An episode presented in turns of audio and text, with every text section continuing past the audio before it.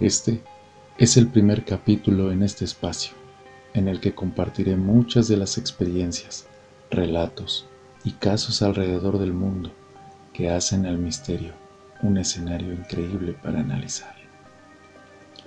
Cabe destacar que en algunos casos la información será modificada con el fin de no exponer la identidad de mis fuentes o causar molestias por dar información personal sin autorización.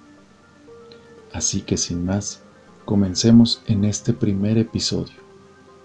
Les doy la más cordial bienvenida a esto que es el analista.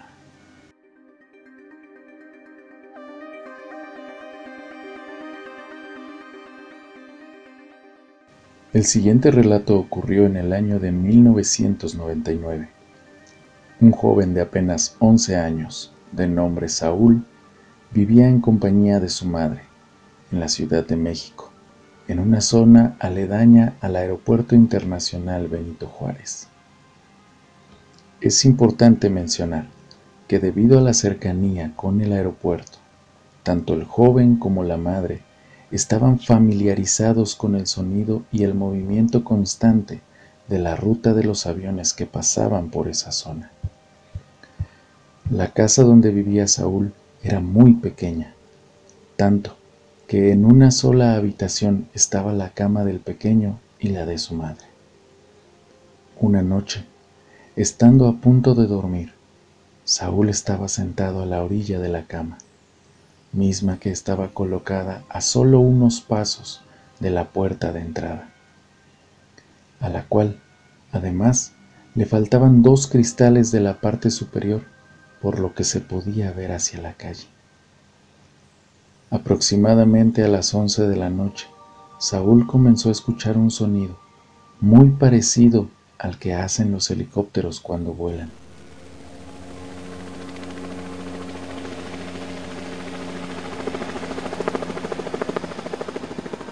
De momento, el joven Saúl no hizo nada y no tomó mucha importancia por la cotidianidad de los aviones. Al pasar unos segundos, Saúl empezó a notar que el sonido se prolongaba más de lo habitual, pero además iba incrementándose, como si estuviera cerca.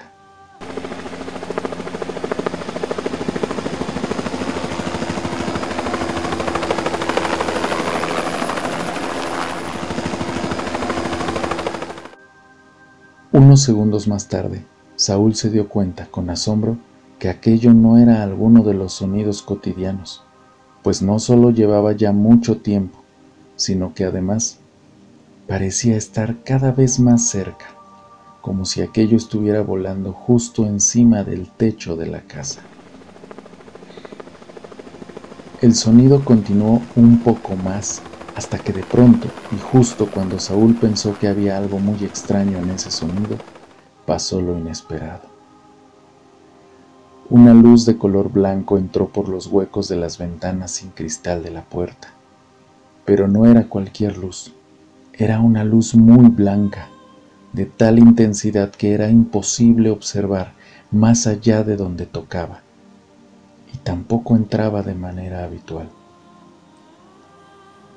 Aquello era más parecido a la luz de un escáner, es decir, una luz que comienza a avanzar de manera ordenada, de izquierda a derecha. Era una luz muy extraña que empezó a recorrer la habitación, acercándose cada vez a mí, y a medida que avanzaba, yo dejaba de ver aquello que estuviera por detrás de la luz. Era una intensidad que jamás había visto. En ese momento Saúl tuvo un poco de miedo, sin embargo, el miedo no era tanto como para gritar o salir corriendo. El joven continuó viendo como cada segundo aquella luz se acercaba más hacia él, de tal manera que cuando estuvo a unos centímetros de tocarlo, Saúl se acostó en la cama e intentó cubrir su cuerpo con una cobija. Lo único que recuerdo es que la luz ya me había alcanzado. Recuerdo que en ese momento ya no había más habitación, todo era blanco y un poco borroso. Aún recuerdo haber volteado a ver hacia mi espalda, y ver cómo aquella luz se iba tragando todo a su paso para no dejar ver nada. Recuerdo que en ese momento cerré los ojos y nada. Al día siguiente abrió los ojos alrededor de las nueve de la mañana. Su madre estaba ahí. Le preguntó qué había pasado una noche antes, pero ella no recordaba nada, nada en absoluto, ni un sonido fuerte, mucho menos una luz. Seguro había estado soñando, le dijo.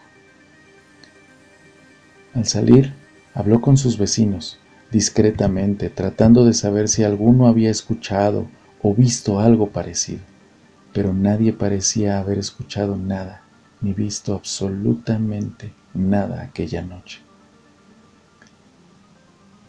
Lo único que recuerdo de ese momento es que mi mente estaba con una sola idea, ovnis y extraterrestres. El joven Saúl tenía un impulso inexplicable de saber, ver y entender algo sobre una idea que nunca había estado antes en su cabeza, los extraterrestres. El joven Saúl salió corriendo de casa y se dirigió unas siete calles al sur a un puesto de revistas viejas, en donde constantemente anunciaban publicaciones sobre el fenómeno ovni. Aún lo recuerdo bien. Llegué y sentí un alivio inmenso cuando vi aquella revista en el anaquel, una revista de color blanco que decía OVNI sobre Washington, D.C. Recuerdo que compré las revistas que tenía. Eran como seis. Ese mismo día las leí todas. Ahí empezó un camino que nunca me imaginé. Este es el primer relato de podcast de misterio, en donde espero que cada vez más ustedes nos compartan sus historias. Pueden escribirnos en el formulario de la página si desean contactarnos. Y recuerden, que todo aquello que hemos escuchado puede ser real. Solo falta ser filtrado por la mirada inquisitiva de el analista. Hasta la próxima.